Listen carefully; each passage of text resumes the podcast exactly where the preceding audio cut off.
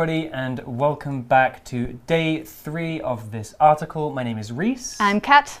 And uh, before we get into today's article, which is going to wrap up the story that we've been learning about Yeah. for the last two days, So yeah, we learned about this girl named Annie. Mhm. Is what Um, yeah is what it came down to. she was taken away from her home country uh, by boat by some people that she didn't know, and then placed in a boarding school, which is a school that you live in. Yeah, And she made a friend, Janie. yeah, right? yeah.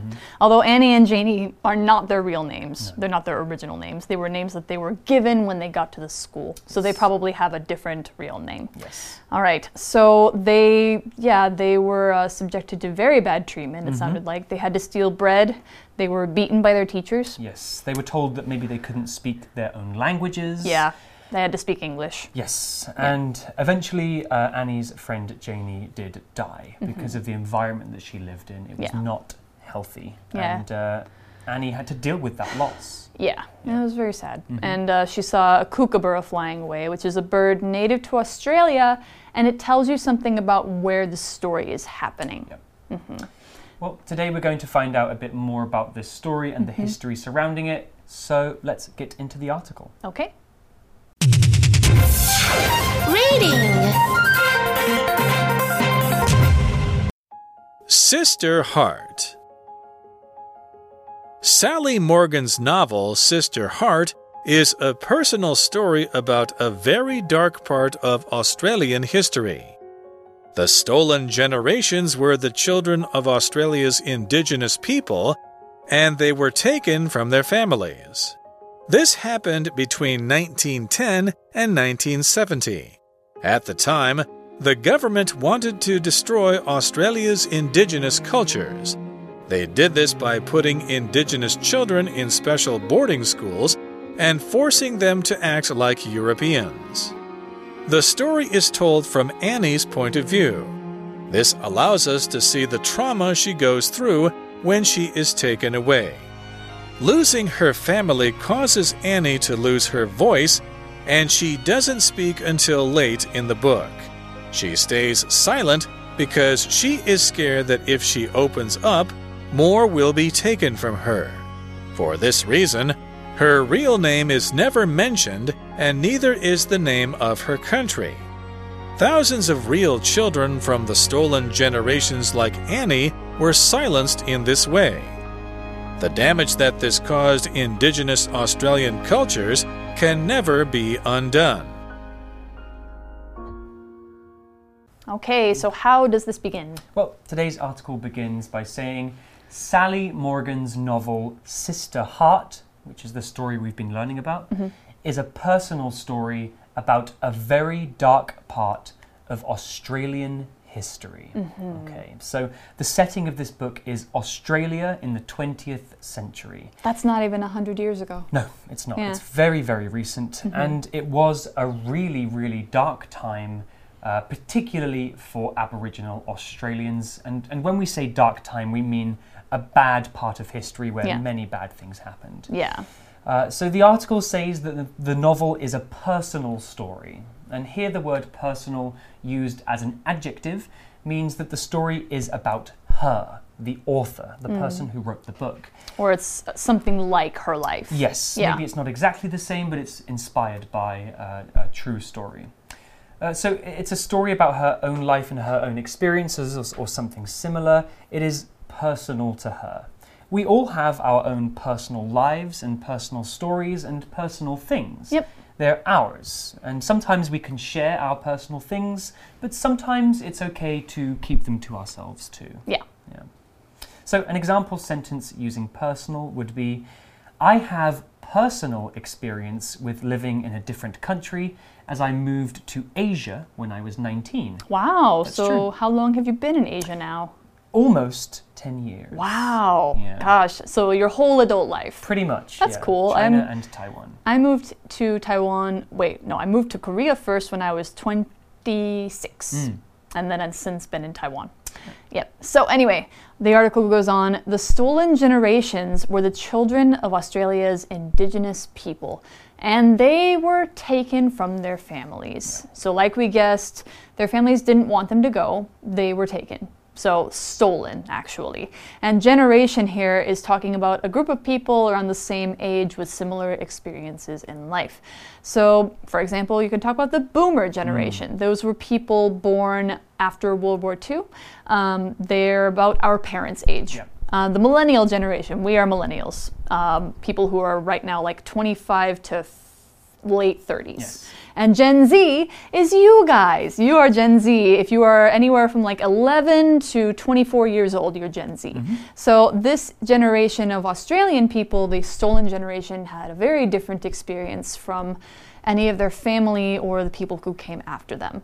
And then we have this other word, indigenous. Now, this is also related to the word we heard before, aboriginal. Mm. They're people who are native to a place and they were the first groups of people there, and they're the ones who've been there the longest. In Taiwan, for example, there are 16 indigenous tribes. They were here before any Han or Hakka people ever arrived. So, indigenous people in Australia are often called Aboriginal Australians. That's right. Yeah, Mm-hmm. and uh, I think cities like Taidong uh, and and other Nantou. cities, yeah, they're, they're famous for having more indigenous populations Yeah. Uh, than cities like Taipei, um, and even today in Taiwan. Uh, you know, being an Aboriginal Taiwanese person or an Indigenous Taiwanese person, sometimes you still might face issues. Right? Yeah, exactly. Um, so it's still an issue that's ongoing today all around the world, Mm-hmm. including in Taiwan. Yeah, and including in probably our home countries too. Like America has a problem with Native Americans not being treated fairly, that sort of thing. I wish people would just treat other people like human beings. If only. Well, the article continues and it says this happened between 1910 and 1970. So that's Wow. 60 years. Um, It's a very long generation. yes, I mean that's that's two generations at least, isn't it? Yeah, yeah. Um, o- Of people who were stolen from Australia and and and given away. Yeah, basically. So the article says at the time, the government wanted to destroy Australia's indigenous cultures. So, destroy here, as you probably can guess, is a verb which means to break something or attack something so much that it goes away and just totally cannot be fixed. It stops existing. So, destroy is a stronger word than if you wanted to say break. You probably wouldn't be able to fix something that was destroyed because it's just completely gone. So, an example sentence which gives you an idea because it uses three pretty extreme words. When the plane hit the building, it completely destroyed the entire structure. Mm. Completely destroyed the entire thing. Cannot be fixed. Mm-hmm. That's what destroy means. Yeah. And uh, we have another word here, which is the word culture. Let's find out more about this. Okay, so this word culture, maybe you've heard this word before. So, the culture of a place is not made of just one thing, but many things, and different places have different cultures. Most people agree that a culture is made up of the things like food, language, customs, ideas, history, and social behavior, the way that people act in society. And so Taiwan has a very, very different culture from the UK, which is where I'm from, and they're both very interesting. So in the article, we learn that the government is trying to destroy the local cultures. That means they're trying to get rid of all of the local culture, maybe by making them speak a different language and uh, getting rid of their food and special the things that they've made. Uh, that's a very sad thing. We should try to protect local cultures, not destroy them. So, an example sentence using culture would be China and Taiwan share some parts of their culture as they are linked by history and language. All right, so they were trying to destroy Indigenous or Aboriginal Australian culture. Mm-hmm. And how did they do it? Well, we're going to find out. The article says they did this by putting Indigenous children in special boarding schools and forcing them to act like Europeans. Not yeah, good. not good. And we did a similar things to Native Americans in Canada and the US. Yes, I think it happens all over the world. Yeah, yeah. So when you force somebody to do something, this verb or this verb phrase, force someone to do something, means you want somebody to do a thing, but you're not asking nicely. You don't give them a choice. They must do it, or you will do something bad to them. So people can force others through words, threats, saying like, do this or I'll hurt you. Mm. Or by moving their body physically and making them do something. The point is, there's no choice for that other person. These indigenous children might get hit or they might have their food taken away if they don't do what the school teachers tell them, if they don't learn English fast enough, if they don't, I don't know, dress the right way. Other, another way to say force somebody to do something is make them do something, but force is a stronger word. So we also use it as a noun sometimes. We would say use force. When you use force, it means you use power or violence to make somebody do what you want, mm. like police sometimes do to, you know, arrest people or something like that. Anyway, an example sentence for force somebody to do something. Lena's parents forced her to break up with her boyfriend or else they'd kick her out of the house. They sound like strict parents. Yeah, or they don't like her boyfriend at all. Mm. Yeah. Well, the article continues here and it says the story is told from Annie's point of view. Okay, so Annie is the narrator of this story. She's telling the story, though we never actually hear her talk in the story. Uh, all of the all of the the dialogue that comes from Annie are actually thoughts in her mind. Yep. Uh, so we see the world from her point of view. Somebody's point of view is the way that they see and think about the world. So everybody has their own point of view. And sometimes it's really important to try and think about things from other people's points of view. We can learn and develop that way. Yep. Walk a mile in somebody else's shoes. Beautiful. Yes, Is it's a great from, saying. Uh, to Kill a Mockingbird. No, uh, it's well, maybe, but uh, it's it's a common idiom Yeah. anyway. So the article goes on and says um, we. So we're seeing from Annie's point of view. This allows us to see the trauma she goes through when she's taken away. Yeah, so trauma and allowing somebody allow us to see something. We're going to learn about this in just a second. All right, when we talk about somebody or something allowing us to do something, allow means to let something happen or to give the chance for something to happen. So, by reading the story from Annie's point of view, it lets us or allows us to experience the terrible things that are happening to her. And those terrible things are called trauma.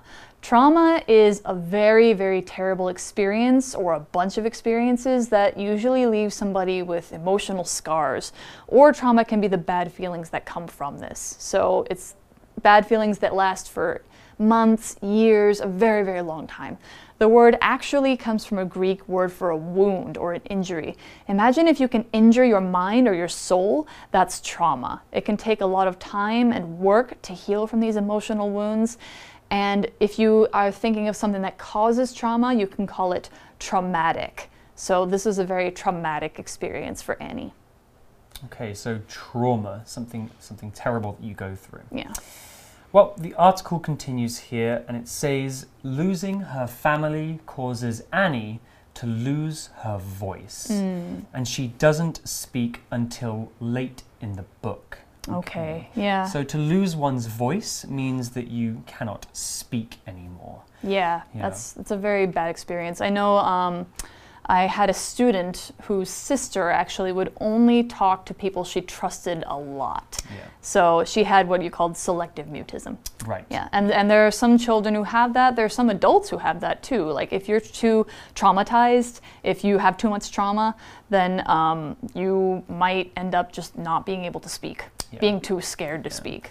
You can also lose your voice when you are sick. If you've got a very sore throat, sometimes it's hard to speak. Or if you go to KTV for too long. sing, sing too many songs, you can lose your voice that yeah, way too. just sing nicely. Don't Yes. don't shout. Anyway, so the article goes on to say she stays silent because she's scared that if she opens up, more will be taken from her. Hmm. Probably, you know, maybe she spoke to somebody in the beginning and they ended up taking her life away. So mm, maybe that's why she feels she has to be silent. Yeah, maybe she feels safer being silent, not speaking is the safest thing she can do. Yeah, so silent is an adjective that means to not make any sound, to not speak a single word. So you can call somebody quiet or you can call a place quiet. That just means low sound.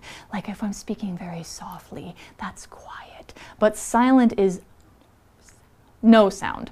Also, the noun or verb silence is like a condition of having or making no sound. If you silence somebody, you force them to stop talking or you take away their voice. Annie is definitely silenced in this book. Not just her words, but her experiences and her ideas, her culture are not allowed. So they're basically, like the teachers tell her, you cannot talk about this part of your life anymore.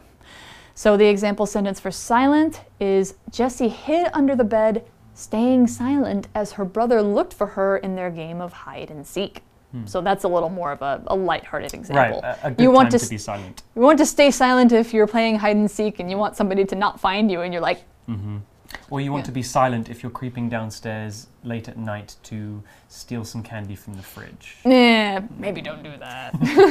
anyway, so um, she's afraid if she opens up, that she will have more things taken from her.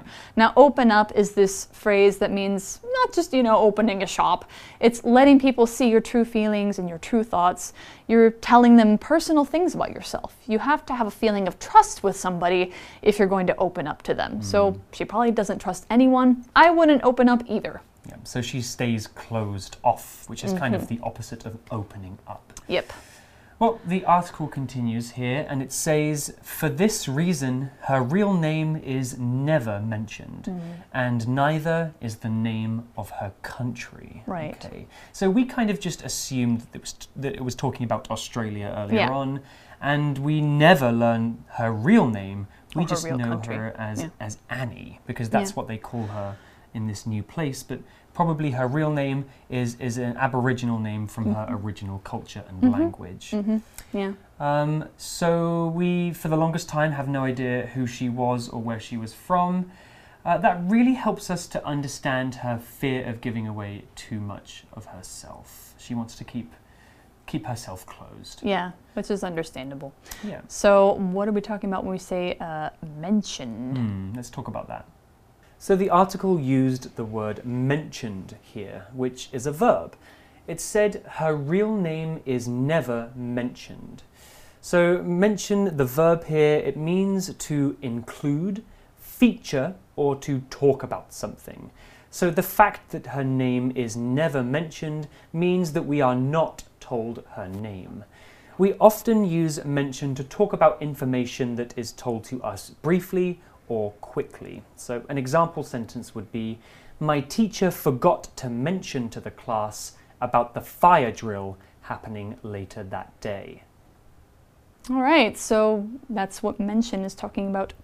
Yes. And the article also used the word neither or neither. You can say either. Neither, neither.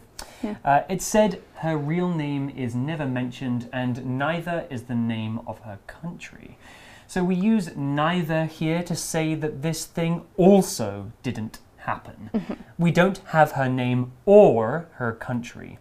Neither, none of them, are told to us. Okay, got it. So, uh, another example of this sentence pattern would be Larry has never been to South Korea, and neither has George. Ah. Or if you want to express the same thing like positively, or uh, use either to express the same thing, Larry has never been to South Korea and George hasn't either.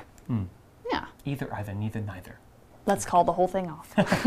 All right, so the article goes on to say thousands of real children from the stolen generations, like Annie, were silenced in this way. So I talked about what silence means, where you can't express your culture, you can't express your language. So this happened to thousands and thousands of in, uh, uh, indigenous Aboriginal Australian children. Right. Yeah. And the name of this event, this period of history, is called the Stolen Generations. Yep, And so, Because they were stolen from their homes. They were.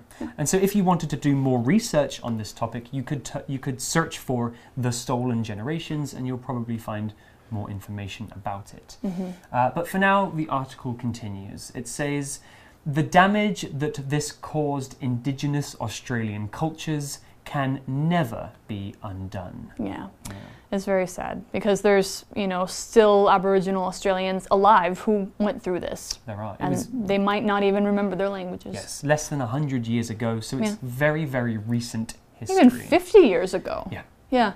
So, I mean, thankfully, things have changed for the better since then. Australia, in the late 90s, uh, started a national holiday called National Sorry Day, which, as you can imagine, is um, white Australians or English Australians apologizing to Aboriginal Australians for what they did to them and saying, like, hey, let's work to make a better future together Yeah. and to bring back these cultures because they now realize that they are valuable and that they have a lot of things to offer in terms of history and uh, current culture. Yeah, it's important to protect these cultures because they are under threat. Some of them are disappearing. And uh, I think government governments around the world today are doing a better job of protecting them, although there's always more that can be done. Yeah, true. so that's basically the story, and um, that it's it's a very sad story. a very important story. It is, and thankfully things are better now. Um, they're not better all over the world, though. There are still places where this is happening. Um, so we're actually going to go to our For You chat and talk about a little bit of that and maybe how Taiwan treats its indigenous people. That means that we're done with the article, but let's go ahead and look at the For You chat and we'll get back to you.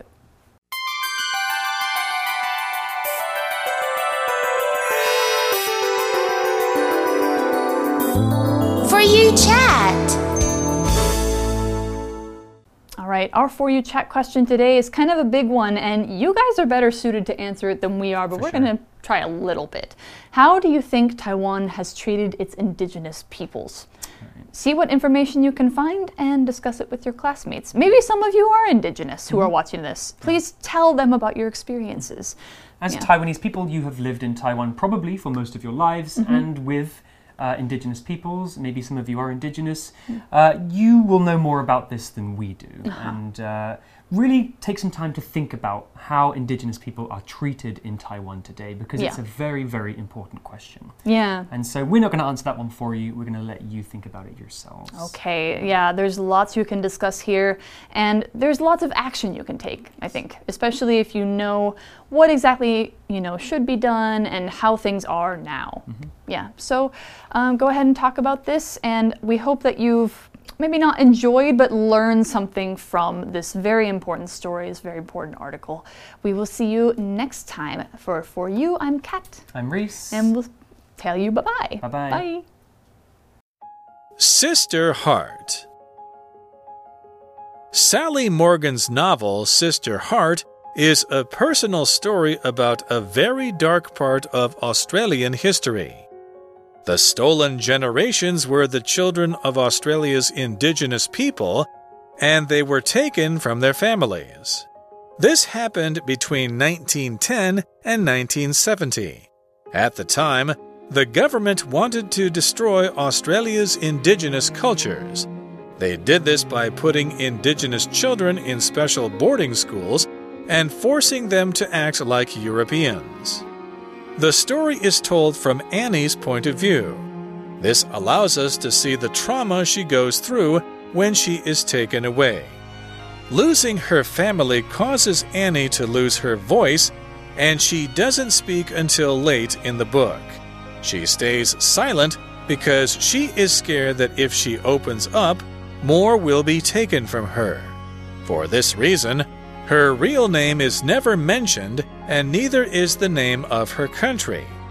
Thousands of real children from the stolen generations, like Annie, were silenced in this way.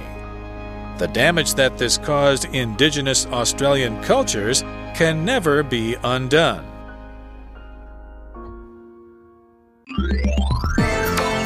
Vocabulary Review Personal. The reporter wanted to know where the singer grew up and other personal information. Destroy.